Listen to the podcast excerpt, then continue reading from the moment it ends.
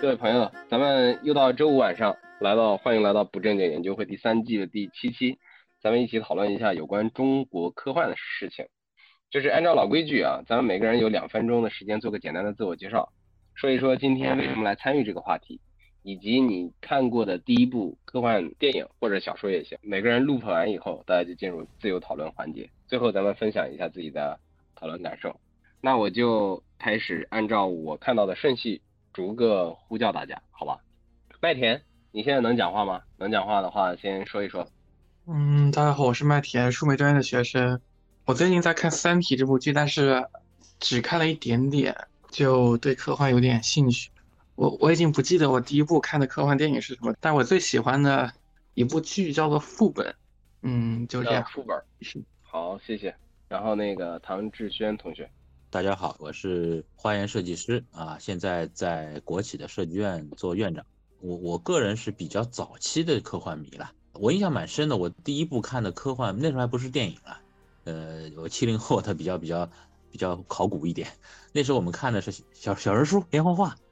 我第一部印象特别深的叫《小灵通漫游未来》，这个非常经典，而且它的很多的构想啊，这些年已经已经实现了。它可以说形成了我们后面很多的人的这个这科幻的一个方向。其实从这点来说，我们中国人的科幻蛮绝的。我们中国人科幻，它不是从一个很深的层面来说，全部是应用层面。你去看。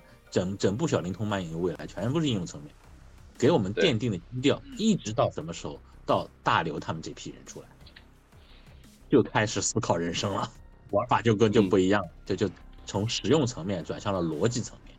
呃，这个这个是呃我的一些看法吧，反正具体我们一会儿再讲。好，谢谢谢谢。好，谢谢志轩。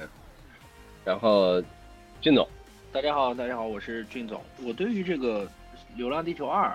我是非常关注的，包括最近还听了两场他们的分享。我想今天咱们继续讨论的话，就是聊一聊这个中国科幻，等到这波大流的热度下去之后，后面应该会成为什么样子呢？这个就比较好奇，我们可以大大大家一起，对大家一起探讨一下。嗯，好，那俊总说完，我说，呃，我是郭帅不帅，也是一个老的科幻迷啊，骨灰级。和志轩同学是一样的，就很早就开始看科幻小说，九几年吧。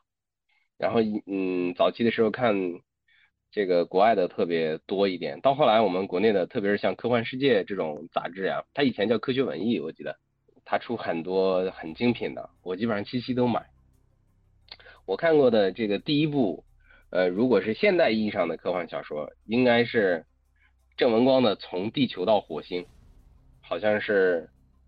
九二年还是九几年看到的，反正那时候还很小啊。当时看了以后很激动，就是那个可能燃起了自己对这些关注的星星之火。但是有很长的一段时间内看到的都是，呃，美国的科幻小说比较多，美国的科幻电影也都比较多，美国大片儿拍的都特别好啊。嗯，但是到现在我们终于看到了中国的特别厉害的这些电影，也有很多的小说，小说集有刘慈欣，电影现在有郭帆啊，觉得很高兴。这个话题还是特别值得和大家讨论一下。以上，OK。然后司令同学，你方便说一说嘛？你现在方便开麦？大家好，那个我其实就是来打个酱油的。我刚刚看到这个话题，我就点进来看一眼 然后我可能一会儿会但是我觉得我还是自我介绍一下。然后是刘思林，来自得到十七三班的。对我对这个《流浪地球二》还是比较感兴趣的，也看过。然后呢，我看过的第一部科幻小说应该叫《造星主》，他是大刘的启蒙的那个作家的启蒙作家，他写的一篇科幻小说，就是我看了之后有一种整个人懵掉的感觉，因为他的那个就是价值观，就是让我已经就是超出了我。超出了我的认知，对，对我影响还是蛮大的。造星主，好，对。那等会儿也欢迎你这个说说这个造星主是一个什么样的东西啊？好，然后橘子，那个你现在方便开麦说两句吗？我我这儿看到他都没有那个麦克风的标记，哦，他不方便开麦。好，橘子，你可以在那个聊天区和我们互动啊。对。有什么任何想说的就随时打字儿啊，我们可以随时交流。刚才那个志轩一说他看那个小灵通漫游未来，我好有这个共感和同感啊，就是一下子被撞到了啊。对对对，那个小小灵通漫游未来是许多人看科幻小说的一个启蒙小说，所以我这儿正好想先铺垫一个，就是咱们国内的一个科幻小说的一个简单的一个发展史。然后等会儿也想听也听听那个志贤同学的意见。我专门研究了一下，我们其实这个科幻小说产生还蛮早的。第一本科幻小说叫《新中国未来记》，作者是一个大牛人，叫梁启超。他是一九零二年的时候在新小说上连载的这本小说叫《新中国未来记》，现在也能搜到，是一部政治幻想小说。啊，他自己还假设了一九零二年到一九六二年我们的一个历史变迁。最最牛逼的是什么呢？他预言了辛亥革命的爆发，他还在里面预测过上海世博会的举办，特别有意思啊。甚至梁启超在《新中国未来记》中还幻想，将来中国和世界各国都建立良好的关系，很多外国人还说中国话啊。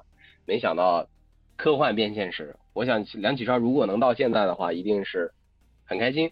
第二个，呃，推广科幻小说的人，也是一个咱们都很熟悉的人，大文豪鲁迅同志啊，这个。零二年，梁启超写了《新中国未来记》。零三年，鲁迅那时候在日本，他把凡尔纳，就是法国那个科幻大神凡尔纳的《从地球到月球：地心游记》，他翻译成了中文，他改名叫《越界旅行和地底流行》。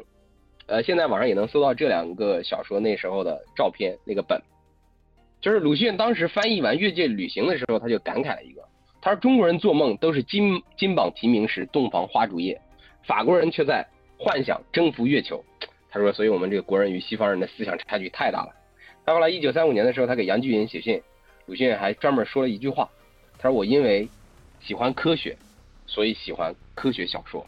向往科学，所以喜欢科科学小说。”后来，一九零四年的时候，你看，这这这这都是这个上个世纪，然后中国第一部科幻小说就是开始连载的，叫《月球殖民地》小说。这个作者呢？就是名字不知道是啥，就是有个他只有个笔名叫荒江钓叟，但是这个真人不知道是谁。他这个小说是模仿了气球上的五星期写出来的。后来到了零五年、零九年，就各种都有都有各种各样的小说出来，科幻小说。过了零九年以后就停停顿了，一直到一九三二年，又一部科幻小说出来了，叫《猫城记》。这个《猫城记》又是一个大文豪写的，就是写出来茶馆和骆驼祥子的老舍先生。嗯。老舍先生写这个《猫城记》，他说，就是主人公摔到火星上，偶遇了超人这个事情。他其实是披着科幻的外衣了，批评讽刺社会黑暗的。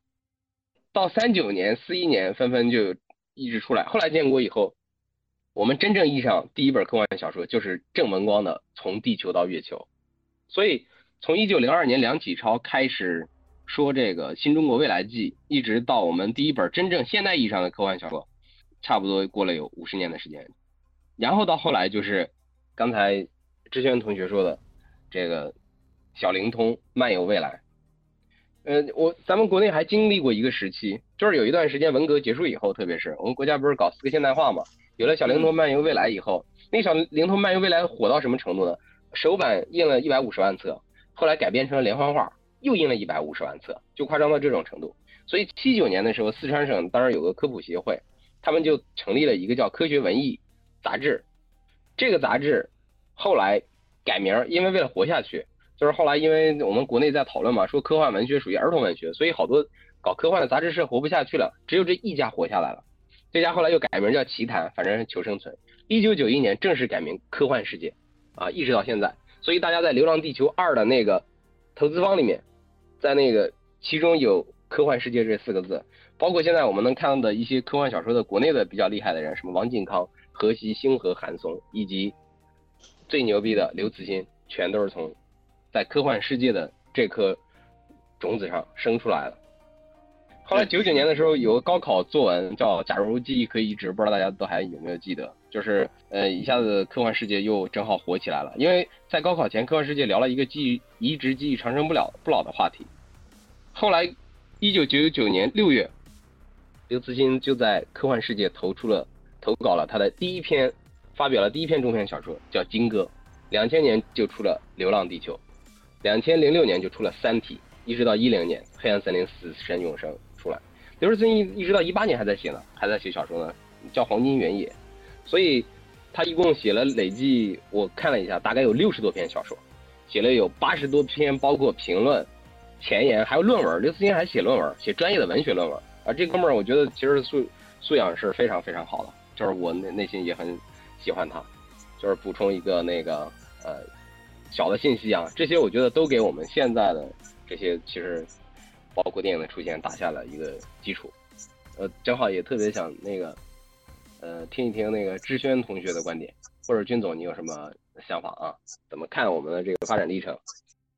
听我们郭帅做了非常啊专业的这个科普。非常非其实非常震撼。我是知道很多大文豪都喜欢写科幻，当时国弱嘛，国贫民弱嘛，就看着那个列强这个仗着这个船坚炮利，一直把我们按在地上揍。然后，其实我们作为当时中华上国，这个这个还有个古老的梦想，一直就觉得这个很很憋屈。所以对科幻，其实大家都有都有很强烈的思想。我记得。我我们小时候，就我们这一代小时候，被父母啊或者是老师问到，长大想当干什么啊？我相信很多人有很大的，比如说想做科学家，啊那时候觉得很光荣，很长一段时间都觉得很光荣。而现在这个已经已经啊很老土了，可能现在就问小孩你想想他干嘛了？我想做网红啊，带货。现在多元化了，对对对，也说不清啥啥都有。有有一段蛮有意思，就是第一个写那个科幻小说的梁启超。梁梁先生，梁先生的这个爱子叫梁思成，嗯，对，是中国的建筑大古建筑大师。然后，啊，他的他的那个那个夫人，哈哈，更更有名嘛，人间四月天嘛。啊，对对对，呃，当然当然，这个这个里面我说个小小小典故，蛮有意思的。梁启超先生有一位学生跟他同姓，啊，原来在我们上海园林局做建筑师。哦，啊，对我刚入行的时候，我跟老先生实习过一段时间，跟老先生讨教过。老先生很有意思，老九三有幸啊，对对对，他九三学社的，我那时候跟他讨教过。我们当时是做复兴公园的修复，还有西郊宾馆的第四次改造，啊，都是老先生带 带队的。你们现在看到那个叫普京来的时候到西郊宾馆住嘛，那那个地方就是老先生带着我们一块修复做的。所以这印象很深刻，他说了很多东西，他其中也说到这个，就是说小时候看过梁启超，就是说梁思成啊，从小是看着梁启超在家里写这些东西。梁启超后来是清楚的，对对对，梁梁启超是逃到日本啊，这个这个不大好意思哈，好像戊戌变法以后逃到日本，逃到日本其实是对他震动非常大的，就在国内的时候，呃，国内的这个。大部分老百姓的这个科学精神就完完全是没有，识字率就很低嘛。逃到日本就非常惊讶，他当时是觉得就中日早有一战嘛，这是当时就很早就说这个东西，一直到中日爆发战争的时候，中日军队的比较，在当时中国军队啊，文盲率是百分之九十五，搞到什么程度啊？最精锐的中央军部队，就是国民党的中央军部队进上海的时候，中央军的士兵。拿那个香烟去那个电灯上点，他以为他能点着，啊，你就就就就知道当时就是多惨了。日本日本的是什么样？全部是小学以上毕业，高校毕业，然后日本的大学生好像这里面都占了一定的比例，几乎百分之九十以上的人会用照相机，会用六分仪，啊，这个当时这个双方的这个。兵员啊，双方这个民众之间的一个教受教育程度，这差距就非常差距很大。对对对，太大了。嗯，当时有一个战地记者写的这篇文章，好像很多以后再看到，在日现在在台湾的报纸都还有，还可以拿出来看看。我们现在看不到说什么呢？说中国军队在战场上第一次遇到电网，以前从来没看到过电网。天日军叫罗电战役嘛，拉了拉铁丝网上通电，中国兵不懂啊，一过一拉，哎，死那儿了。后面有人看，这这这不回了，一再一拉，一个排都能穿在上面，完全没有看到过那个。当时那个有中国记者就写这个东西，写什么呢？说这个东西像什么呢？日俄战争的时候，就二零三高地嘛，日本兵第一次在战争中看到手榴弹，当时就觉得非常惊讶。在那个时候是什么时候？那个时候是光绪皇帝在位的时候啊，日俄战争嘛，日俄海战。对，日俄战争是光绪。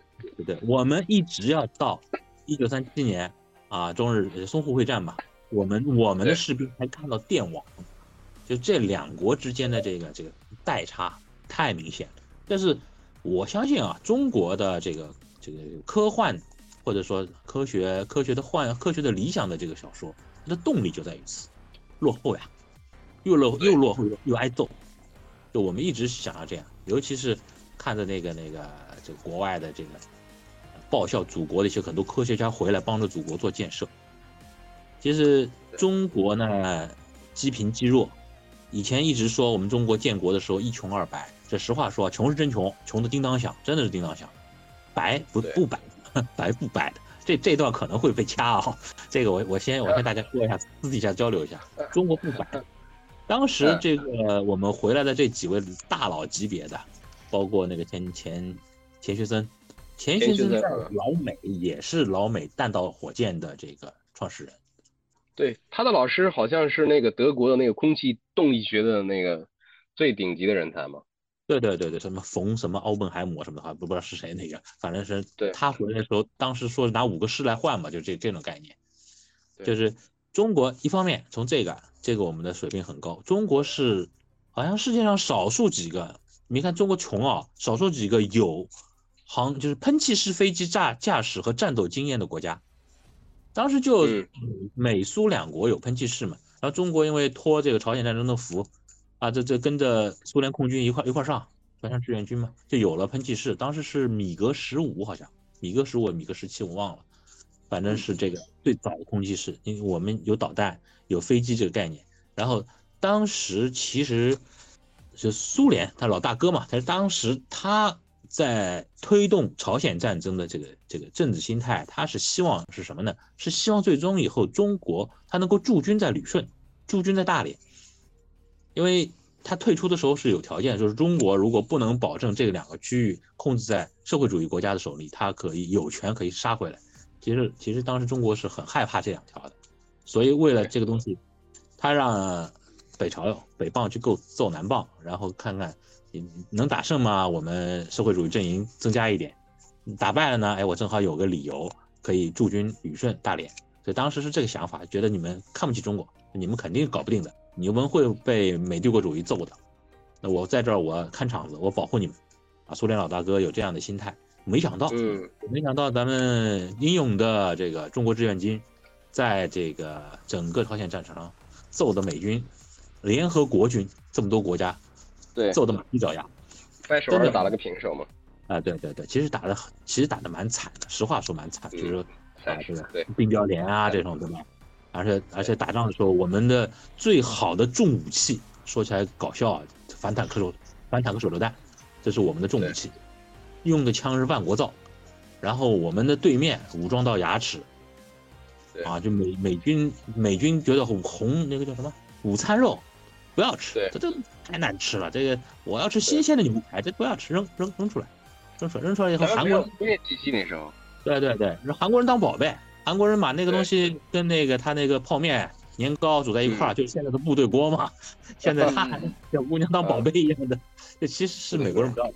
我们中国人当宝贝啊！我们中国人再从韩韩军的手上抢过来，所以这这一整个东西，我们其实是整个知道落后就挨打，但是因为这个东西，因为我们打出了国风啊，打出了国威，让苏联老大哥瞧得起你了，才有了后面的一五五工程。我不知道你们在座有了解过这段历史吧？就是一百五十五，我知道一百五十五个援华项目。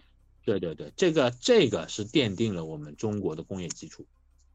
啊我们现在能走到现在，说我们中国的啊，最近一直自我自我吹嘘的嘛，说我们有全世界啊，联合国说最完整的产业链啊，其实根子是在这儿，就我们先有重工业，先有重工业，这这个是苏联老大哥原件了，这个是真的。嗯，当时这个这个东西是当时是应该说开国的元勋们，包括这些先烈们，看着这些东西，他第一反应什么，就要要有人发展这些东西，尤其是苏联老大哥后来撕毁了，自己跑路了。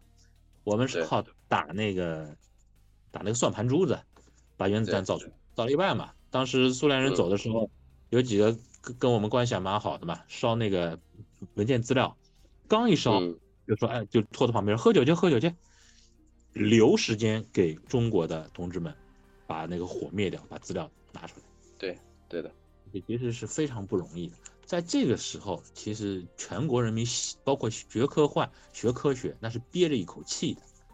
对，就是好像在我们在五十年代初的时候，全国那时候有一个曾经有一段时间的科幻热了，就是那个科幻热，就是呃有一个什么那时候有个小说叫什么《漫游太阳系》啊，或者是还是还有一个，但是让好多人就开始看火星。大家想想，五十年代的时候是很不可思议的哦，就是叶永烈的《从地球到火星》，当时这个北京好多市民 读了这个故事以后。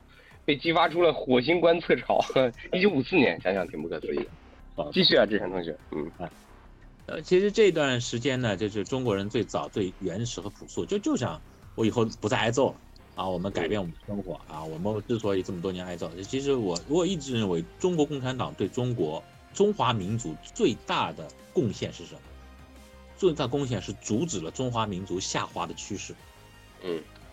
所以我们从一百年前就就开关以后就一直往下滑，挨揍不是挨了一点点，老是被别人揍，直到我们在朝鲜跟联合国军啊撸胳膊挽袖子干了一场，居然把一朝的人打得满地找牙，哎，于是你打败过一个强国，你就受到全世界的这个认可。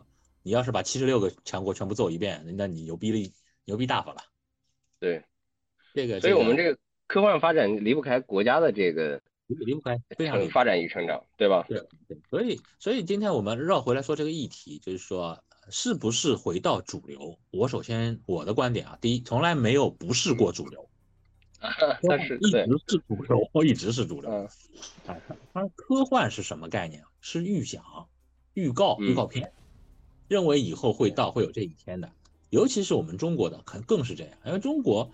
有理论科幻，就逻辑科幻的少，我们都是实用科幻，就是那个刚才说的，这小灵通漫游未来，他想的就是各种技术在未来的产生。至于各种技术带来的社会变革，啊，包括政治啊、社会层面啊，这个人的人的这个状态，研究的倒不多。首先，我们这这方面也弱嘛，我们都是真纯拍脑袋拍出来的。还有嘛，就是再往下走，有些大家不方便说的因素，大家也不方便往下写。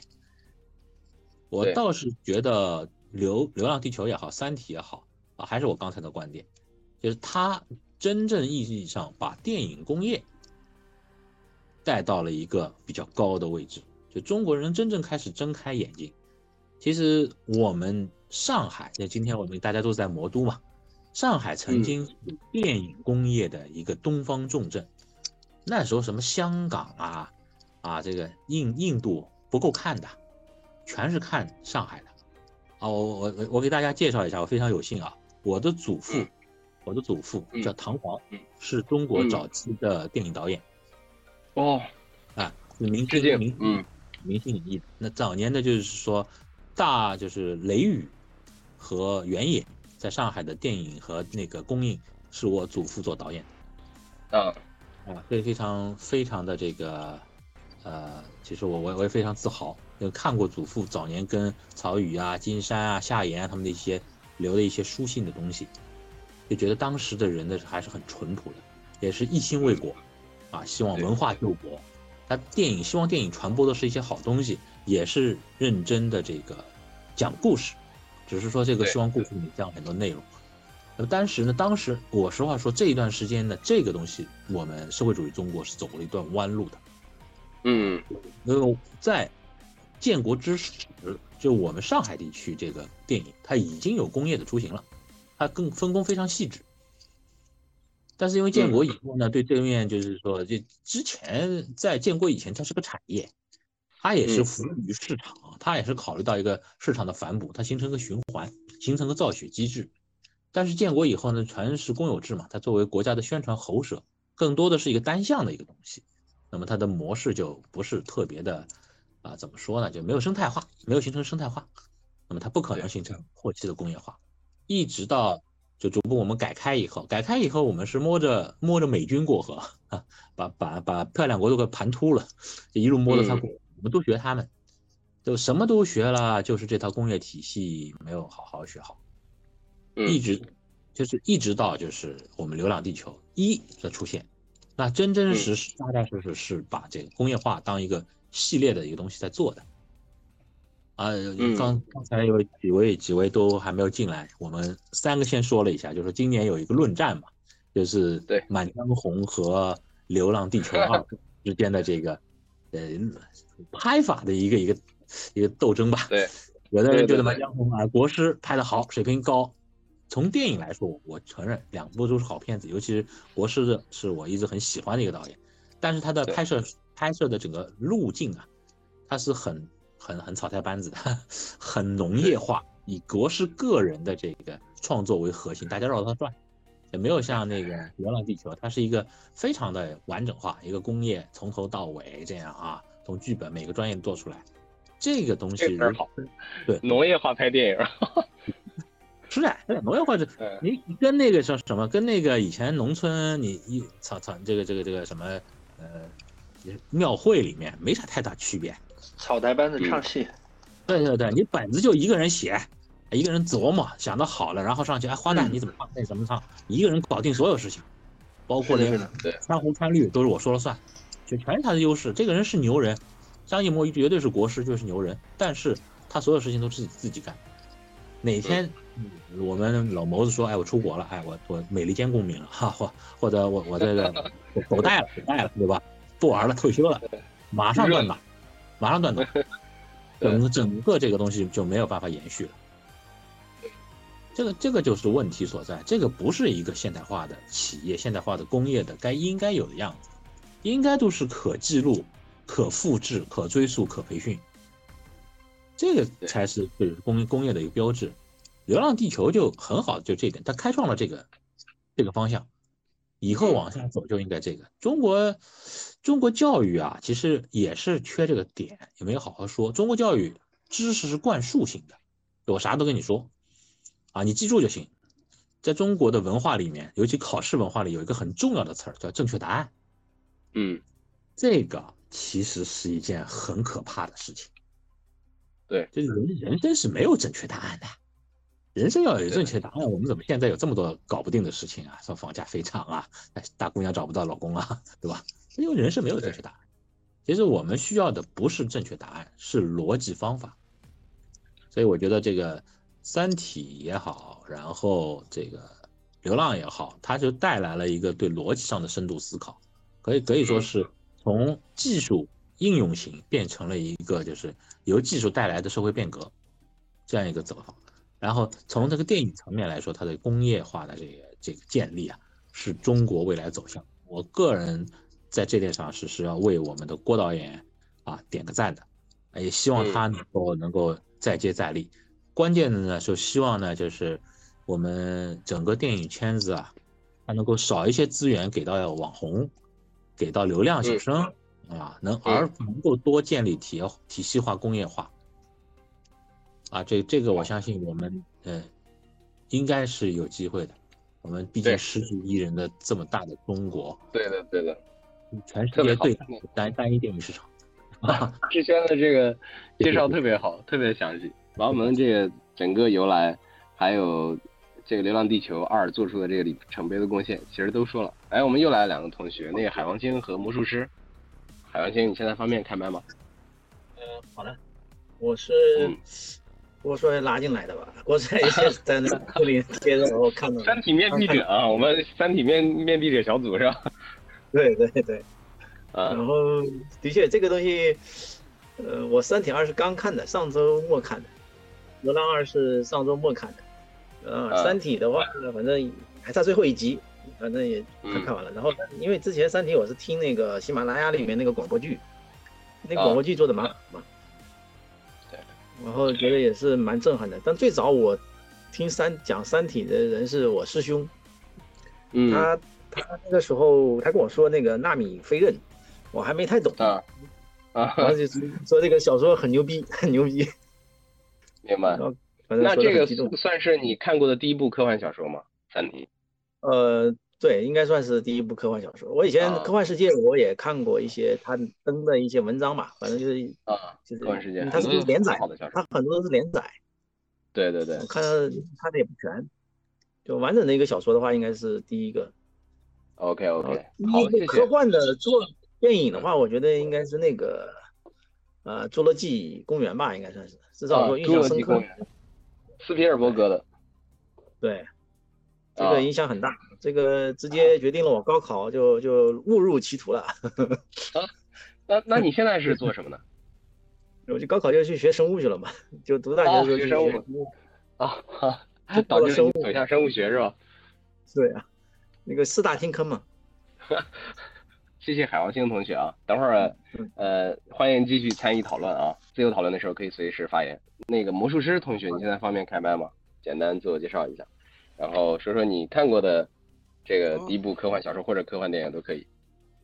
呃，好的，大家好，我是那个无期的魔术师。呃，我最早看的科幻小说应该是阿西莫夫的《我是人》，然后我是个比较。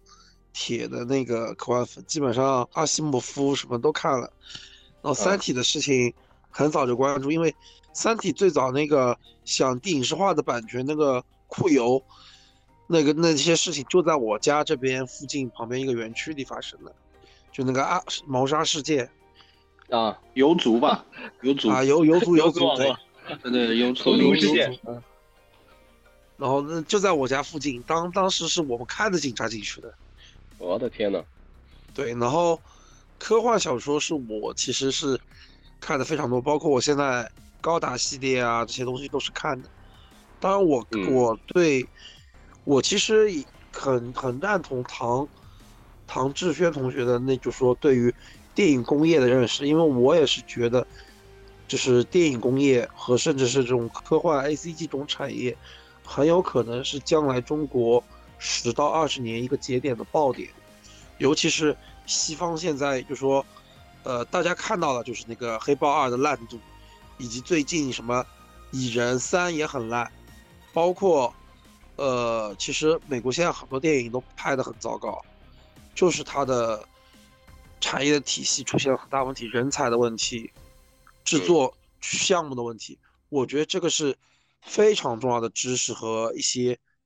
信息反馈，所以我是对这个很感兴趣的。好的，好，等会儿欢迎你继续发表你的观点啊。然后，安同学，你现在方便发言吗？呃，我刚进来，然后还没有怎么听到你们之前在聊什么。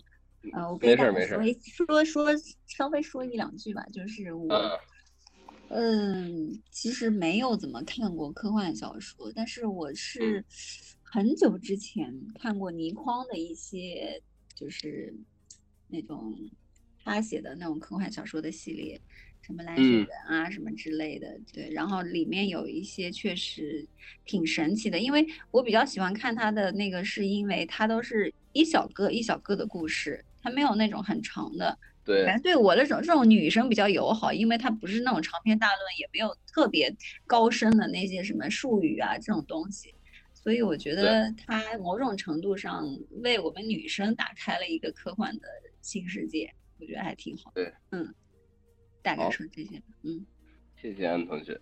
然后海哥也来了，海哥能做个简单自我介绍，然后说说你看过的第一部科幻电影或者科幻小说吗？啊，hello hello hello，哎呀，我刚从喝完酒，喝个喝完酒说最好了，对对对，嗯。本身这个这个《流浪地球二》我本身没看过啊，但是我觉得，嗯，我觉得其实，在最近这个阶段，本身有很多的，就在中国有这种现象级的这样的电影出现。然后这个是在，刚才我我在酒桌上正好跟客户在聊天，我我这个客户比较这个什么，刚才在讲说什么东莞的，就是东莞的这个 行业的这个起落，ISO 标准是啊？然后后来。忽然，大家就在说一个问题：说为什么忽然香港的这个这个三级片忽然不好看了？对，就是就是忽然就觉得 没有工业化了，是吧？对，就是觉得忽然一下子整个这个这个时代就过去了。然后就是比如从李丽珍什么之类的那个年代以后，好像就觉得忽然就就连这个片子都不好看了啊，就就变得很很很奇怪。然后正好今天进来进来进到这个房间里面来，跟跟同学们在聊这个话题，我就觉得。呃，实际上这个这个跟跟整个就软实力，因为本身这个电影工业就是一个软实力的体现，然后它跟整个整个时代的精神面貌、跟社会经济的发展本身就有很，就是很很强的关联性，对吧？然后，香港电影的黄金一代，我们是看着他们这样来，然后又那样去，对吧？然后我觉得也许真的是中国的好日子到了，是吧？就我们在这个时代里面是可以有一些，但是从另外一个角度，就像上次聊《三体》的时候，我说这个张北海的价值不是不是价值，就是就是。就是这个这个里面会有一个很硬核的一个一种一种冲突，就是我们在这个什么在认同张北海价值的同时，呃，就这个东西当成一个文化符号来来做，其实对于，呃或者说或者说战狼当当当当成一个文化符号来做，它不光是有正面影响的，它也会同时带来一些其他负面的影响，所以我我我因为因为这个电影我本就《流浪流浪地球二》这个本身这个电影我没看过。但是我是说，就是当我们的这种这个认识，毫无疑问我们是更强了。但是这种认识和原有的这种所谓普世价值，是会有一些是会有一些冲击和矛盾出现的。嗯，所以听听大家的想法啊，我就说这些。好，好，好，谢谢海哥，俊总。然后像现在这个，你你觉得我们现在像《流浪地球二》会给我们后面有可能带来什么样的影响？以及这个为什么我们也能做出来这样的东西呢？以前的时候，我估计放十年以前，大家应该不会相信的吧。我记得我很早看都是香港蓝雪人这种，对对对，觉得很厉害了。我我分享一点东西吧，就是因为这两天一直在呃关注《流浪地球》，然后那个有一些分享，像之前去参加了柯克导演的分享，就刚才提到的呃法国制片人对，然后。那个后来又听了关于他的总编剧，呃杨志学老师的分享，嗯，其实我想首先说一说科幻这件事儿。刚才你分享了说，国内科幻是从什么时候开始的？其实我，什么是科幻？就聊科幻的时候，首先要定义什么是科幻。科幻到现在没有一个完整的定义，就是谁也不能说。呃，哪个就是科幻？你看那个，就像昨天咱们还在群里争论，哎，你说漫威那些算不算科幻？呃，对。其实，在我眼里那是超英片，那不叫科幻。可是，可能换一些人说，哎，那里面也谈到了量子力学，谈到了未来世界或者是宇宙啊，或者这些东西，是不是它就是科幻呢？所以这个东西是一千个人里面一千个哈姆雷特。呃，但是其实有一个英国的文学专业，他们对科幻小说有一个定义啊，叫做试图去预测未来技术进步对社会影响的一类故事。呃，这个我觉着它还是比较宽泛的。嗯，但是提到的这个几个点就是预测未来技术，然后还有对社会的对社会的影响。你提到了说一九零二年的梁启超。其实，如果最早按照刚才这种不确定性去聊科幻的话，可能柏拉图那个，就是柏拉图也 也也算科幻，对。啊，对。如果从这个观点说，有人说《山海经》也是科幻，就是对对是的。有的人认为是奇幻了啊。对对对。然后呃，还有一件事儿，我其实以前一直有个误会，我不知道大家是不是那个雨果奖。就科幻世界科幻最高奖雨果奖，那个雨果是谁？那雨果是法国那大文豪吗？不是，我还以为 我还以为就我不知道啊，就我以前也一直以为是他，但是那个人叫做雨果根斯巴克，匹兹堡科幻年会上给他授权了，是颁了一个特别的科幻奖，他叫做科幻杂志之父。这个原因是因为他是他是美国的一个著名的科幻杂志编辑。然后呢，他在一九二六年创办了真正的第一本科幻杂志，叫《惊奇故事》（Amazing Story）。呃，并且在这个里面，他写的，呃，把这个科幻定义了一个名称，就叫 Science Fiction。嗯，就是从此之后，S.F. 这个其实就是科幻的代名词，就是一般是会这么解释的。然后，呃，这两天听到像杨志学和柯柯导演他们的分享里面提到的工业化这三个字也是比较多的，呃，像柯柯导演在，呃说的时候，他们是使用了虚拟拍摄，然后整个片子到他们手里的时候，所有的分镜啊或者这些都是已经做好的，然后他们只需要在法国进行呃按部就班的进行拍摄，这也是郭帆导演的一个就是执念吧。他认为这个拍摄电影，他认为这个是施工，一旦开机开始拍了，那么就不应该随便乱改，应该是根据图纸把它做出来。而那个图纸是什么呢？图纸就是他们写好的所有的这个内容。就是把所有的分镜啊、虚拟拍摄都已经拍完了，你到了现场，想好了。对对对，然后这里面那这里面就会有非常可怕的一个前期的编剧工作。然后杨之学老师说，他们的这个编剧光那个准备的世界观资料，可能就二十多万字、四十多万字这种状态，就非常非常庞大。而且，那我可不可以理解为就是类似于科幻小说，特别是这种硬科幻电影，就是这种。hard science fiction 这种电影，它的编剧的量是远远大于我们常规的电影的那个编剧量，因为为了符合逻辑。杨志学老师一直提这个逻辑这个词，他们是怎么写剧本的呢？他们有三个主要编剧嘛，每个人一台电脑，然后就这样面对面开始聊，不停的聊，就是聊这个里面是不是合理，是不是怎么怎么样，然后就开始想这些内容，他们。可能要花一个月的时间才把这个剧本顺下来，而且，呃，你也知道那个《流浪地球二》，它是直接讲了三条线，这三条线是一上来就定下来的，所以要把三个人、三个视角、三段传承关系要分别讲清楚，并且穿插开，而且还有一个重要的点，绝对不能出现这条线里面刘培强在做事的时候。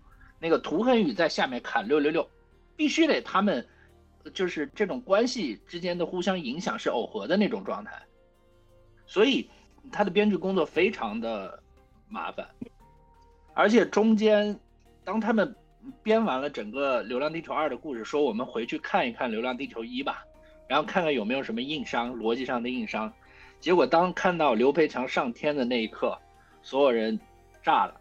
因为刘培强上天的时候，月亮还在，然后就这一个镜头，就发现那个月亮还在，然后穿帮了就，对对，然后回来所有的前面的全推翻，然后再去写，再去整理这个逻辑，因为没办法，那个时候月亮应该就是得让它在，然后之后再把它炸掉，是这个样子，所以它的剧本的严谨性其实非常高啊，要求。对对对，然后他们不是请了很多的那个中科院的这种科学家专家嘛？对对，其实，呃，那个那些科学家也是，就是真的帮他们想了这些事情，最后到了说，哎，应该可行。那么这，因为从电影的角度来说，应该可行这件事情就已经可以做了，所以这里面是非常严谨的逻辑闭环。然后这个里面也就带出了一个点。科幻其实它是一个，我我认为它是一个思想实验啊，就是当这件事情要发生之后，那么后面所有这些事情，它是要严丝合缝走它的那个思想实验逻辑的。当说太阳要可能有个氦闪危机，然后只剩一百年，太阳就完蛋了，那这一百年你说刚说出来的时候，所有人信不信？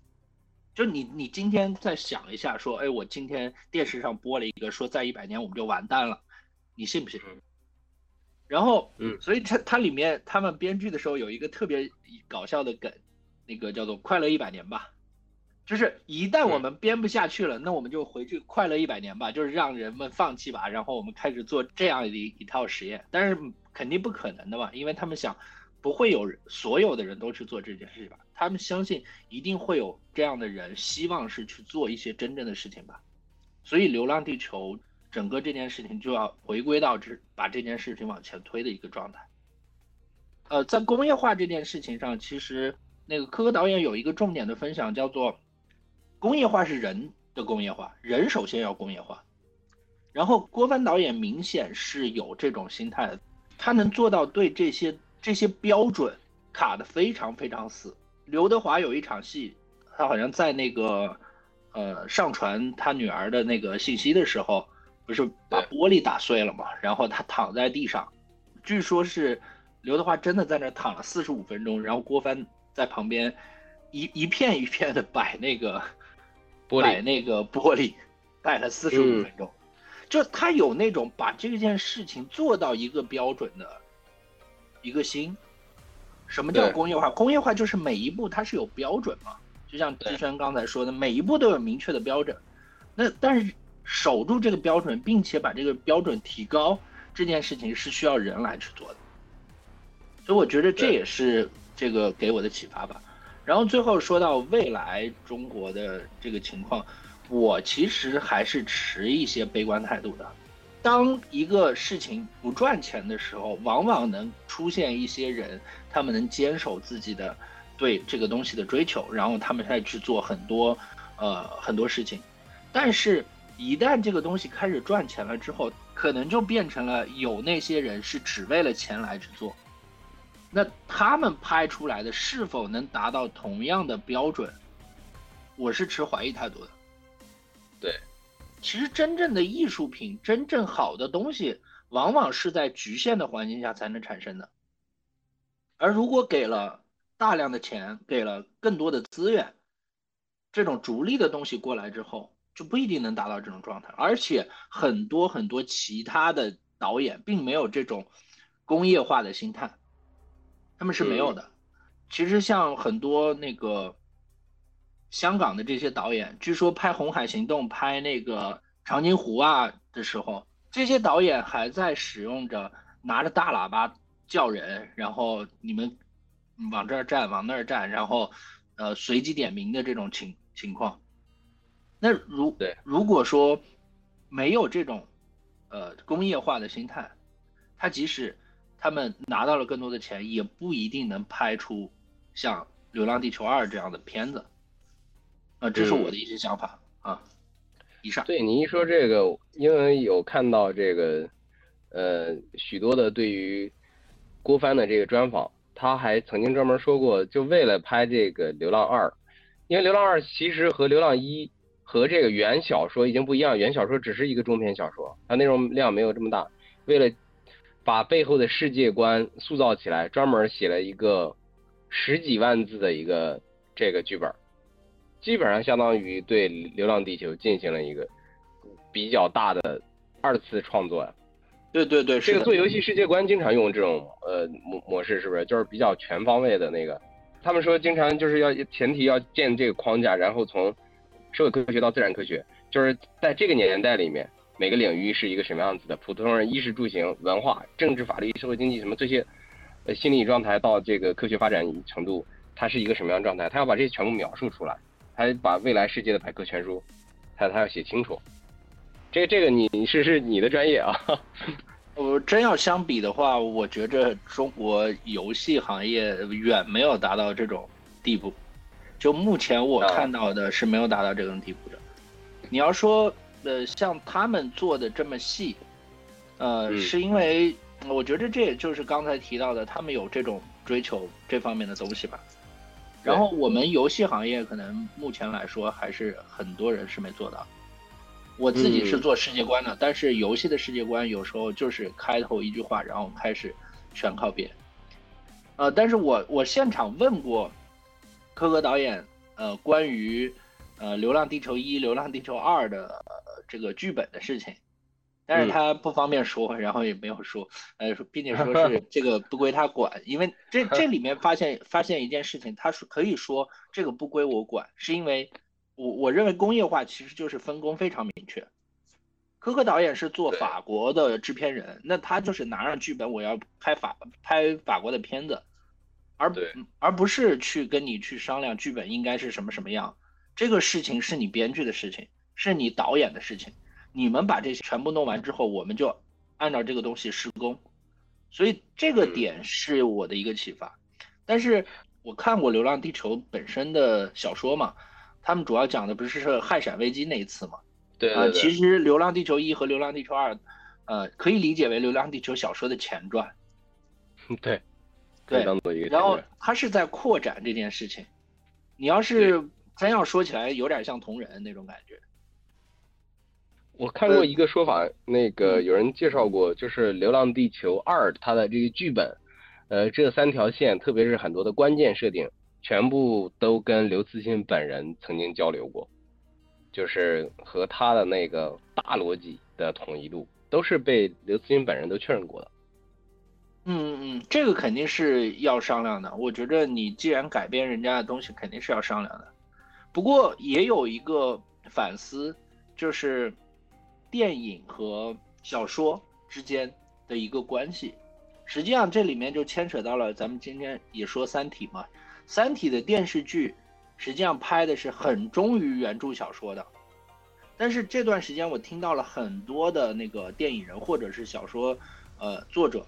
他们说不应该这样，就是毕竟小说它只是它只是一个文字的载体，可能电影它有更多的画面，更多的它电影的叙述方式。当然，如果真的就是照搬小说，其实很很不电影。嗯嗯，对，所以改编成电影，我还是想看到一些全新的东西，就像《流浪地球》。扩展了它小说的这个这个世界观一样，这是一个非常好的方式。对，这个您说这个，我想起来就是这个郭帆他被采访的时候，他不是也提到呃几点吗？就是说他们有一个前提，因为拍的是硬科幻，就是科幻还有一个分类叫硬科幻和软软科幻。软科幻就是采用一个科幻设定，然后我们仍然讲爱情故事，仍然讲别的故事。然后硬科幻呢，它的大部分的设定，它是要严格的遵循物理的逻辑的。所以他们在拍片的时候就请了这个中科院的，呃这些专家来做他们的顾问嘛。他们很有意思，他们拍这个《流浪地球二》的时候严谨到，就是科学顾问给他们回答，给他们就是有问题有问必答。而且他们去中科院寻求支持的时候，中科院看他们要拍这个《流浪地球》，都非常支持他们，也非常乐意支持他们啊。包括很多的什么代码啊，就比如涂恒宇那个代码是是真代码。是好像是什么人工智能的计算机科学家来编写的。他们如果要是有一个剧情和设定，这个科学家认为这个是不符合逻辑的，他们就不拍了。包括他们这个核武器自爆，据说是真的，科学家帮他们算了一下，以那种阵列的方式定点爆破月球的话，呃，实际需要的能量是电影里面的核弹量的一万倍，还要再。再有一万倍的能量才能达成那样的定点爆破效果，这个是相当于科学家做了一个妥协，说这个还是可以拍，但是其他的那些大量的不符合科学设定的就不能拍，可符符合科学设定的，呃才可以拍。还有一个郭帆提了一个很很有意思的观点，他这个导演他说，呃为什么那些道具都要认真的把它做出来？他做出来以后，他才发现每一个科幻道具都把它做出来，而是而不是。用这个直接生成，直接用虚拟的生成，他发现做出来真的东西是有一种质感的，所以那些什么徐工机械啊，就直接给他们现场不是这个推荐人嘛，就是大量道具都 3D 打印，然后全部做出来，有内部结构的道具，外部才会有真实的质感，这个在以前的电影里面都是不多见的。我曾经听过一个说法，就是说我们传统的电影剧情符合逻辑就行了。但是他拍这种硬科幻的电影，他就要求里面的所有的场景设计设定，里面的物品的细节，未来产品的细节，特别是作为人类历史上从来没有出现过的，我们要假设一个东西，又要符合逻辑，符合当时的场景，这个难度是很夸张的，呃，就是非常大，呃，所以他们不是说请了北北影的二十多个实习生嘛，到剧组各部门每天记录流程错误，然后他要想把这个工业化体系摸索出来嘛。呃，我也是从这个角度觉得是是对他非常致以敬意的。如果能把这个事情做出来，那以后的科幻片大片的话，我们中国拍科幻大片也有这样的流程作为借鉴的话，我觉得会是一个巨大的进步。另外，我有一个很好奇的点，就是说发展到现在，流浪有了流浪一，有了流浪二，为什么突然间出现了这个质量整个质量水平很高的，可以和好莱坞的科幻片相媲美的？这样高水平的这个这么严谨的科幻电影，哎，为什么没有出现在比如香港，或者张艺谋、冯小刚为什么没有拍出来呢？这个有没有同学对这个有有过思考的？也欢迎欢迎来交换一下观点啊。呃，这个交流一下这个看法啊，因为那个香港的电影人有有过有过碰撞，然后呃很很多人都不知道，其实从八十年代改开以后啊，呃，因为中国人工便宜嘛。从美工、道具，包括很多东西开始，我们已经陆陆续续渗透到全世界的这个电影制作工艺之中。可以说，呃，《流浪流浪地球二》包括《三体》，它这个模式的出来啊，水到渠成，就跟我们制造业大国这个地位是相符的。那不是那个那个最最明显的例子，前前段时间不是这个世界杯嘛，号称就是中国除了中国男足没去，其他的都去了。好，就整整个那个造房子的、社长会的小旗儿啊，这个整整套系统啊，伺伺服器、电脑伺服器全全是中国的。就中国这套东西已经已经非常完整了，本来就是为整个世界，我们真正的制造业打过，为什么老美要跟我们脱钩？害怕呀？全在用你们的呀！你们知道现在中国中国现在最大的这个出口国，因为老美跟我们多脱钩嘛。我们现在做最大的出口的方向是东南亚、东盟十国。为什么？因为东盟十国现在是欧美最大的出口国。嗯，就他们用欧东盟，东盟其实没有那个能力解决这么多的工业制品，它兜一圈还是中国在造。嗯，就还是这个问题，就是我们这个国力。主要是整套的一整套的这个工业设施，它达到一个程度。为什么电影工业？电影工业是所有的工业中的一部分。你所有的工业达到了这个素质，达到了这个这个高度以后，你才能做这个事情。像我们以前也也有各种各样的大片啊，比如什么阴谋导演啊，小小小刚导演啊，也拍那种大片儿。什么那个唐朝的阴谋导演经常拍那个那个叫叫什么黄金。黄金什么？黄金甲，对黄金甲这样大片儿，十面埋伏，嗯，但是他他没有拍出来科幻电影，我觉得他的水平应该是高于其他导演的。科幻电影呢，的确是要比其他复杂一点，哎，他世界观是假的，你重你要重新设一遍。我有个很呃有有印象，因为我早年在到日本去的时候，参加他们那个那个动漫季，就看到一个手办，一个一个一个周边，什么东西呢？我不知道，可能。呃，喜欢科幻的人知道那个日本有一个番叫 EVA，就是《新世纪福音战士》啊，对，他也算是安野秀明嘛，安野秀明他弄的嘛，日本的一个比较比较怪的一个一个一个怪叔叔啊，他做的东西很牛，他是用圣经做他的一个基础的一个就伦理设置，讲讲天使的，然后我看到一个东西什么很可怕呢？就是他的一个设定，就基础背景嘛。他设定，他做成一本书拿出来卖，这是他周边。嗯，你们看过那本书就知道了。这本书啊，不是爬虫杀手，可以打人的。我拎不动，我拎不动，太重了。嗯嗯嗯，对，是有这黑黑皮的一本书。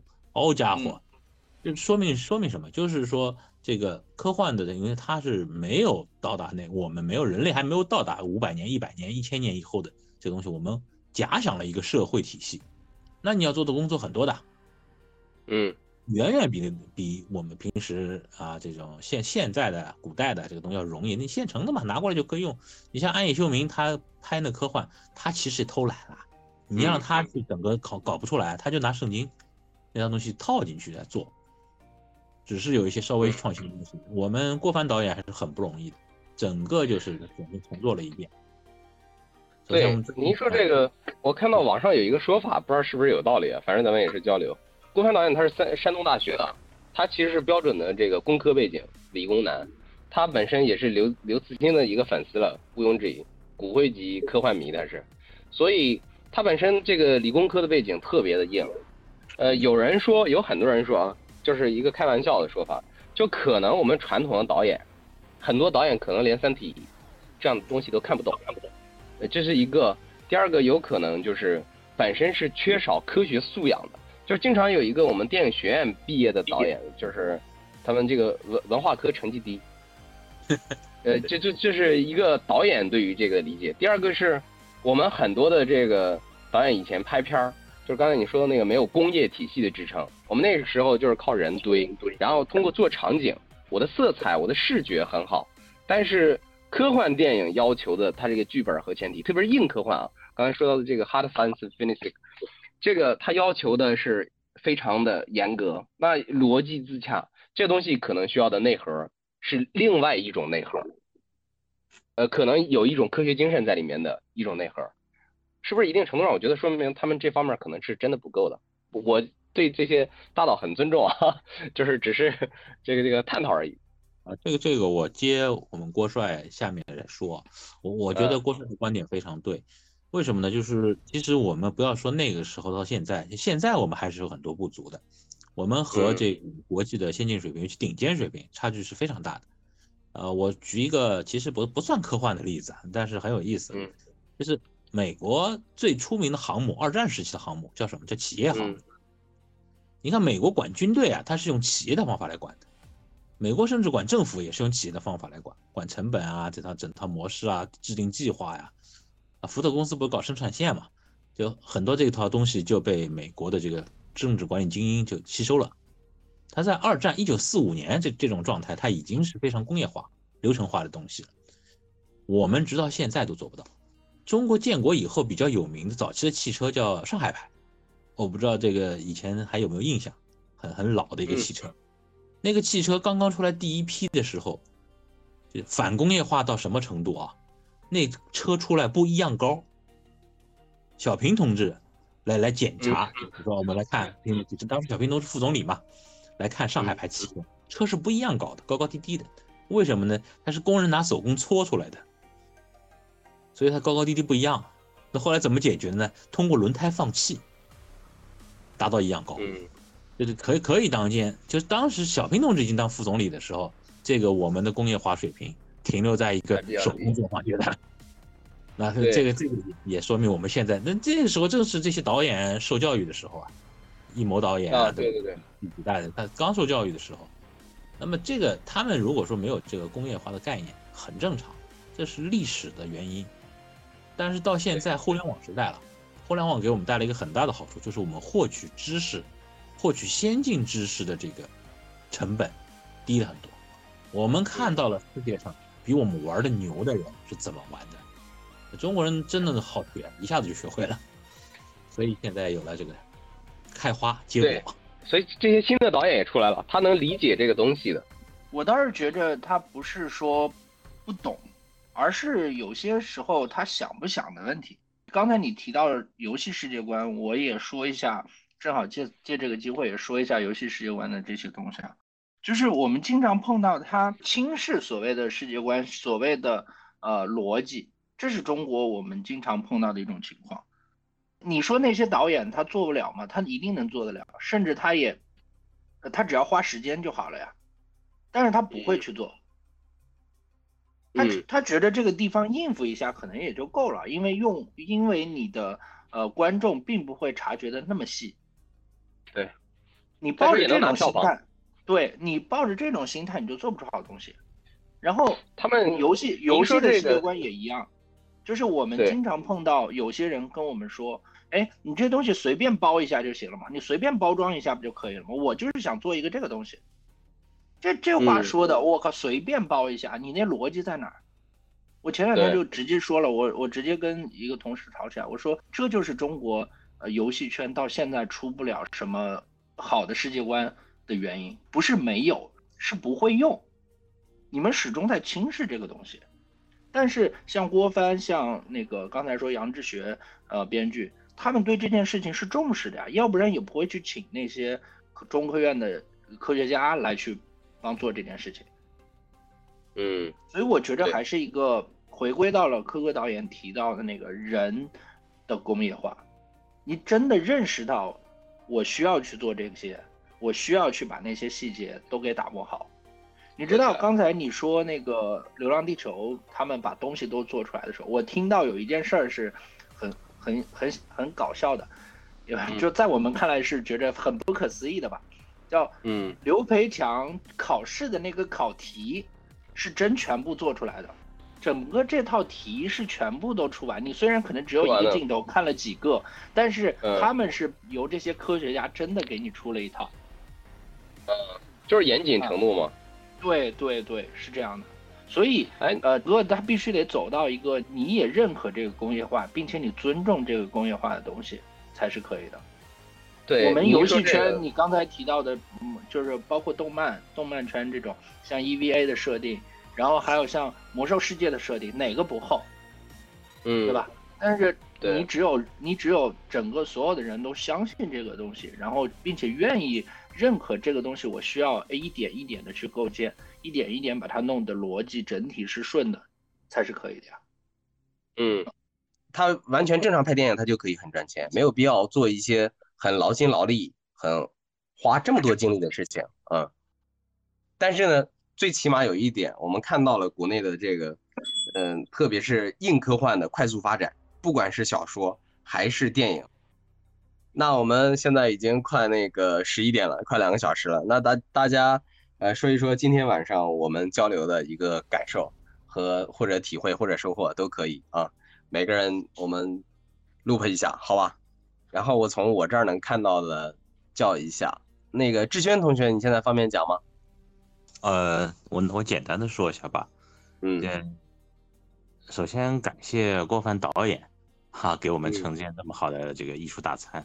那也也是我们得到的同学，我们不正经的同学们，非常的有这个钻研精神啊。感到我感到很欣慰，但但是有一点，我希望大家以后就是也是注意一点。虽然说这个，呃，科幻这个东西的，它还是基于现代物理，科幻科幻科在幻前面，它是有一个比较严谨的逻辑。科学幻想，嗯，对对对，是的，科在幻想。就是我们还是要尊重事实规律，所以我觉得从那个社会的正向能量来说，尊重科学。啊，就就就是我那个看法。对对，是的，是的，是的。嗯 好，好，好，谢谢志轩同学。然后那个海王星，嗯，今天晚上我乱入了这个会场，但是其实，乱入很大，就就是欢迎乱入，收获很大，收获很大，真的，大家都很厉害，比比我专业多了。不管影评也好啊，还是自己的作品分析讲解也好，我觉得都都都很牛，都很牛。呃，有什么感受或者体会吗？就是关于咱们的这个，就这个时候的感受体会。我觉得发展的话肯定是大有前途的，因为现在的小小朋友，这个真的是人才辈出，人才辈出。我们有同学，他他他他是以前在北京，他是北京中中科院植物所的嘛，然后博士毕业，然后后来去做咨询，做了咨询做了几年，北京那种北漂嘛，很很累，对吧？然后他就回回回老回四川了，回四川以后他就做什么，做儿童的科普，做青少年科普专家，嗯，然后其实他这个就是说，结合自己的爱好，结合自己的真的是把自己的爱好变成自己的事业，然后他也做就是包括科幻也好，当然主要是普及生物学的常识嘛，生物学的一些知识，就是老师课本课堂里面不会讲的东西，然后。当然，最后就变成什么了？就是现在国家要求，这个你要做课外的学习教育这些东西，变成了一个必修课了。相当于他们做的东西变成了一个现在学生的一个必修课。然后这样呢，我觉得就是让我看到了一种，对吧？更加光明的前途吧，前景吧。就是现在小朋友的这种科学常识素养，这种科学素养还不是知识，这种科学素养的培养。我想以后肯定这种科学幻想上面的这种硬科幻的这种东西会更加的有力量。OK，谢谢海王星同学的总结啊啊，听了很认真，把每个人的东西都听了，呃，感受很丰富。好，谢谢大家，谢谢大家。好，然后海哥，海哥，你现在方便开麦吗？说说你的感受，或者有什么样的想法？啊，对，今天这个这个话题，我真的是没有。没有太多发言的份儿啊，但是真的听听大家真的听大家讲讲，真的觉得学习到了很多。难得海哥呃这个比较少发言。哎，但是今天今天其实唐老师之前说的有一个概念啊，那个说那个美国的企业号，企业号航空母舰，这个企业号的英文翻译是 Enterprise，然后 Enterprise 其实有两个意思，一个是企业，其实还有另外一个叫进取，是进取的意思，进取号。啊，进取号，所以说企业号有的时候也被翻译成进取号，就是就是，在英文这个意思里面，这个企业企业这个这个词汇本身是带有这种进取和突破的意思的，嗯，所以这个航空母舰到底是它取的是哪一个意思，我们现在其实没必要去这个揪得太深啊。但是从刚才我们也聊的一个聊了聊了很多，就是说实际上工业基础和和国民素质，包括包括产业化的程度。是孕育一个好的科幻小说的一个土壤。对，就是就是这些年，其实实际上是这个社会经济和我们整个工业化水平的这个发展，给这个中国的电影和这些软实力搭建了一个比较好的基础。所以说我仅作为一个这个工业领域里面的从业者，我觉得挺这个挺欣慰、挺骄傲的。嗯，就说这个吧。啊，特别感谢海哥，绝对是咱们工业领域的真实的践行者啊，而且在。不停的推动我们的这个智能化水平在快速提升的人啊，躬身入局的人，特别感谢海哥的感受。然后安同学，你方便讲话吗？我说一下我对于这个科幻今天晚上这个话题的一些感受啊，嗯，就是我第一个感受是有点，也是正好有点意外。我今天在那个三联生活周刊上面看到一篇文章，它的标题是什么？是说一个讲外星人的片子为什么要吃卤煮？哎，我觉得特别有意思，对，因为我我是没有看《三体》的电视剧的，但是可能你们很多人都看了，它那个里面就是很多那种 烟火气的那种场景，对吧？就是大家一直在吃卤煮啊什么的，包括那个科学家很失意的时候，那个人就拉他去吃卤煮。哎，我我就觉得说，那么其实我们看到的科幻，或者说我们看接触到的所谓未来的那些很神奇的东西，它可能也只是生活在另一个宇宙的生命日常，就是。对我们来说，那些星星球上的人可能是外星人，他们在做一些我们看上去很高科技的东西，但是事实上，是不是那些就是他们的日常？那么我们在这些，其实相对于他们来说，我们也是外星人，对吧？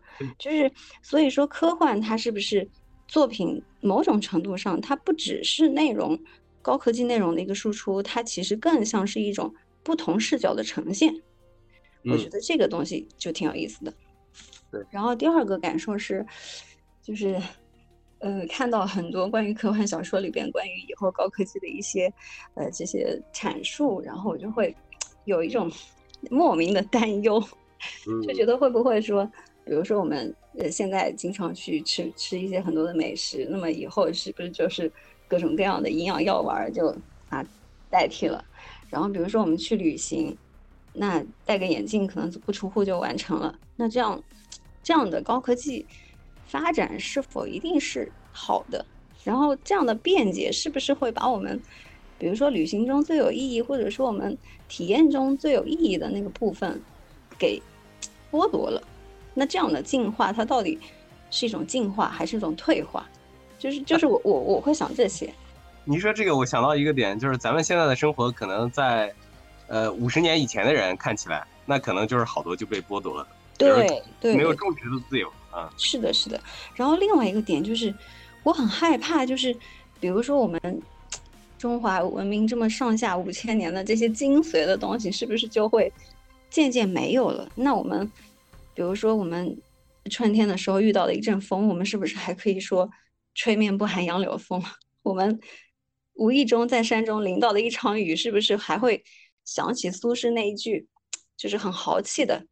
一蓑烟雨任平生，是吧？嗯。然后我们想家的时候，有没有人还会说低头思故乡？思念父母的时候，还会不会有人想起那句诗“临行密密缝，意恐迟迟归”？嗯。我们想喝酒的时候，会不会还会举杯邀明月？我们冬天会不会说“晚来天欲雪，能饮一杯无”？是吧？这么美好的东西，我就觉得它会不会有一天都会没有？我就觉得很。为这个东西感觉，真的就是我们看山是不是还会说不识庐山真面目？看水是不是会想起啊那个什么落霞与孤鹜齐飞，秋水共长天一色，是吧？对。看夕阳的时候是不是会还会感叹夕阳无限好，赤尽黄昏？那出去玩看星星，还会不会有那种最后不知天在水，满船清梦压星河？这种绮丽和美好，这些东西还能不能留存下去？这个是我今天在车上一边想一边，就是会有这种莫名的担忧。但是呢，我第三个感受是，我还是非常的感谢有这些呃文学科科幻这一类的文学作品的存在的。你说，嗯，真的就是因为有这些科幻小说、这些电影的存在，所以让我们可以去了解宇宙的广阔，然后感知到人类的渺小，从而对自然有敬畏，对当下有珍惜。我觉得最最重要的一点是，他们让我们就是终日为六便士汲汲营营的同时，还是会有那些抬头仰望星空的时刻。嗯，对，以上，谢谢大家。啊。好好感人，谢谢啊！每次的输出都让人特别深思。然后麦田同学，你现在能说话了吗？就是刚刚说的，现在很多剧都是硬科幻，就是我挺喜欢的，就是希望以后也有很多硬科幻，而不是那种套皮的，特别是爱情的。嗯嗯。还有还有个问题就是克苏鲁到底是不是科幻？就是我今天看到了，呃，刷到一个贴，就是。就是有个人在质疑，为什么有本小说带着克苏鲁元素，为什么分类是未未来世界科幻的分类？啊啊，你说《诡秘之主》是吧？啊，那个确实是未来世界科幻的分类，因为那个他讲的是地球。这个这个我也有一个观点可以正面给你一个反馈，就是我们今天探讨的科幻可能是硬科幻，还有一部分是软科幻，就是有一个科幻技术背景，我们讲一个别的故事，还有一类就是。你说的类似于克苏鲁这一类，还有包括甚至是别的，呃，在特别是在美国，像雨果讲的那个分类里面，奇幻和科幻，我们说的那些奇幻和科幻是一类的，全都在里面呢。它是分类方法的不一样，这个不影响我们的讨论。其实，嗯，就是有就是有人跟我说，就是科幻奇幻不分家，不然的话，漫威早就被早就被开除科幻级了。啊，对。俊总已经说了，要把他他是超英美，对，准备开除他。原来这些都放在童话文学里。对，好，谢谢那个呃麦田同学。然后，哎，文浩同学来了。文浩同学，你对大家的总结有什么感受吗？你对大家的感受有什么感受吗？刚刚你刚来，我我是上我刚上来那有不到十分钟吧，是吧？对对对，我看你就听。那个就是你感受，有什么想说随便说啊。好像是从海哥开始的，嗯，因为我记得好像是《流浪星》《流浪地球》一跟二都是在青岛那个影视基地拍摄。啊，对，那个融创那影视基地，黄岛那边是吧？对对，黄岛那边那个嘛。他说的那个那个事情我很认同嘛，就是这个事情是一定是需要钱的嘛，而且需要大量大量的钱。哪怕是在十年前，是十年前几乎都是无法来完成的一个一个这种制作的一个体量。嗯。然后我对科幻跟奇幻这些这些事情我都不太我都不太了解啊，但是电影我经常去凑个热闹。我经常去凑热闹，然后《流浪地球一》我看了，哎，感觉中国人感当时我的一个很很简单的感觉啊，中国人也能上天了。然后《流浪流浪地球二》的话，我就感觉是一个中国人上天的电影，啊，是带着浓浓的中国味道的。看了对，我看了，我看我看了，就是我看《流浪二》的时候，跟就直接的感官跟我看《变形变形金刚四》的时候一个感觉，就是差，就是声音太大了，没睡着。我说的这这是我心里想的，就我我是不知道他在，我有点没看懂，其实我有点没看懂。嗯，他那个故事线稍微有点复杂，他走了三条线。对对对。嗯，我的那个线我看懂了，嗯，线我线我可能看懂了，我不能说我看懂了，线我可能看懂了，就大概的意思理解理解力还在，但是我不知道他想表达什么。啊，传承传承三条传承线，嗯，他想输出的太多了，可能也有可能就是，不是这个是非常明确的，他讲的三条线以及说《流浪地球》整个在讲的都是传承，文明的传承。然后张鹏和刘培强的传承，张鹏那个那个战友和他的弟子的传承，然后那个呃马兆和涂文宇的传承都是传承这个概念。他是传传什么呢？呃，就是一个信念，一个就是对于人类怎么说人类人性的一些传承。你那感知系统不一样，那个我觉得王浩同学那个感知系统不一样。嗯，既然这是个思路，但是这是个思路，我我我体会到传承了，但是我没有体会到他为什么要传，就是我是我是没有体会到他为什么要传。哎，我是对安说的那些信息比较有意思，比较有有有有感受。嗯，对我曾经也想过这是天马行空的事情，就是会不会存在？对，我当时想的就是应该会，要么变成这个富贵者的富贵者的一种富贵阶层的一种玩具，要么就是成为一种大众的表演方式。比如说以前的话看这些歌舞，嗯，两千年之前看歌舞，那就是一。那肯定不是是百姓的一个状态，只是一些特权阶级、特权阶级的一个状态。可能可能旅游到时候也会变成这样的一个状态，说不好说不好。嗯嗯，对别的事情我都不太了解，我就是来蹭一蹭、听一听的。特别好，就欢迎蹭一蹭、听一听。来蹭一蹭、听一听。好，谢谢文浩同学的观点。我觉得文浩总是独具视角。其实安同学那个，我我也在思考，我我想到一种可能性，可能是什么？觉得这个这个星球上，就是从短的视角来看，呃，我们很厉害，嗯，我们人类上下五千年文明，有了那么多的优秀文化。但是从长的视角来看，生命已经产生好几亿年了，咱们嗯人人类其实还是一个很年轻的物种，有很多的东西可能还没有被发掘和创造出来的。如果呃真的有一种可能性，比如人类还能发展十几万年。的话，那我们现在创造的这些只是一个最开始的那起起点啊，连可能迈出的第一步都都不算。嗯，我相信有一些东西一定会能够传承，但是另外一部分东西应该会迭代的啊。补充一点小信息啊，一一个一个观点，补充一个观点，纯属交流。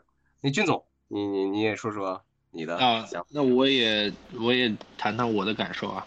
首先，确实是要感谢郭帆导演、杨志学老师，还有。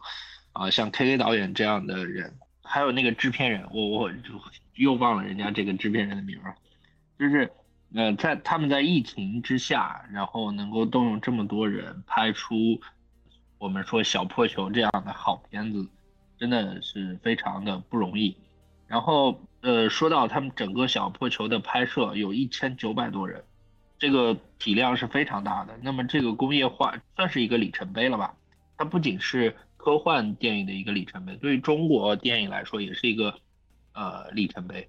然后这个东西是我的行业，就游戏行业要学习的。之前呃我在我在腾讯的时候和一个导演，游戏动画的导演，我们聊过，我们整个游戏行业一直在追求工业化，他们电影行业也在追求工业化，但是二十多年了也没看到什么工业化的东西，大家都在思考这件事情，可是现在。它就摆在我面前，你是可以看到小破球它在这个整个过程中的一个进步的。然后还有一点，我是想说，其实看小破球会让我学习到什么叫做匠心。这个匠心这个事情，其实是想要做好一件事情必备的。呃，郭帆导演他们能去把整个世界观构建的这么完整，然后里面每一样东西都去做出来。每一个选址，就是选拍摄角度，呃，这些东西都，嗯，精细到这种程度，那是没有匠心这件事情是做不到的。而匠心可能也是工业化的一个基础。然后刚才呃安提到的那个，其实也是给我非常大的启发。他提到说，可能未来的情况下会不会变得这些东西失去了，你的生活变了。呃，科幻三巨头里面的克拉克其实说过，任何科技足够先进的话，与魔法无异。那可能未来我们的生活里面有魔法，但是我们也要知道，魔法这种东西虽然能够给你解决一些事情，但它仍然是基于人的，也是需要人来去思考这件事情的。那只要我们人的人性不灭，我觉着确确实实是。不会发生说啊，李白的诗句我们就忘了，杜甫那些呃就是那些思考我们就也忘了，或者是哪些大哲人他们曾经说过的话也忘了这种情况。我相信，呃，无论到什么时候，人性的存在才是人类的文明活着的意义。像大刘呃经常想要营造的一种感觉，就像《三体》里面经常说失去兽性，失去一切。一切都为了文明活下去，但是有时候我会觉得，那样延续下去的文明是否是我们真想要的呢？可能有时候我我反而觉得像陈星那样的，呃圣圣母，可能才是真正文明应该有的状态。没有道德的文明，我觉着它不叫，它就担不起文明这两个字。这是我的一些感触吧。嗯，以上。感谢俊祥，那个进行特别多延伸的一些思考。然后我最后呢，嗯，我今天其实感受挺丰富，还挺有意思的。有三个感受特别充分。第一个是，确实是，嗯，科幻电影作为一个电影里面的很特殊的一个类型片。它需要比较强大的工业基础作为支持的，是真正的工业基础，有真正的工业才能发展出电影工业这个事情，这是一个前提。所以它必须要国力发展到这个程度才能支撑，很有可能以后只有这些大国才能拍出比较好的科幻片来。韩国曾经有拍过一个《汉江怪物》，曾经被称为是亚洲最好的科幻片，对吧？但是以后很有可能我们中国能拍出来，在全球都。被广泛认可的科幻片儿，我觉得这个呃不是一个呃奢望。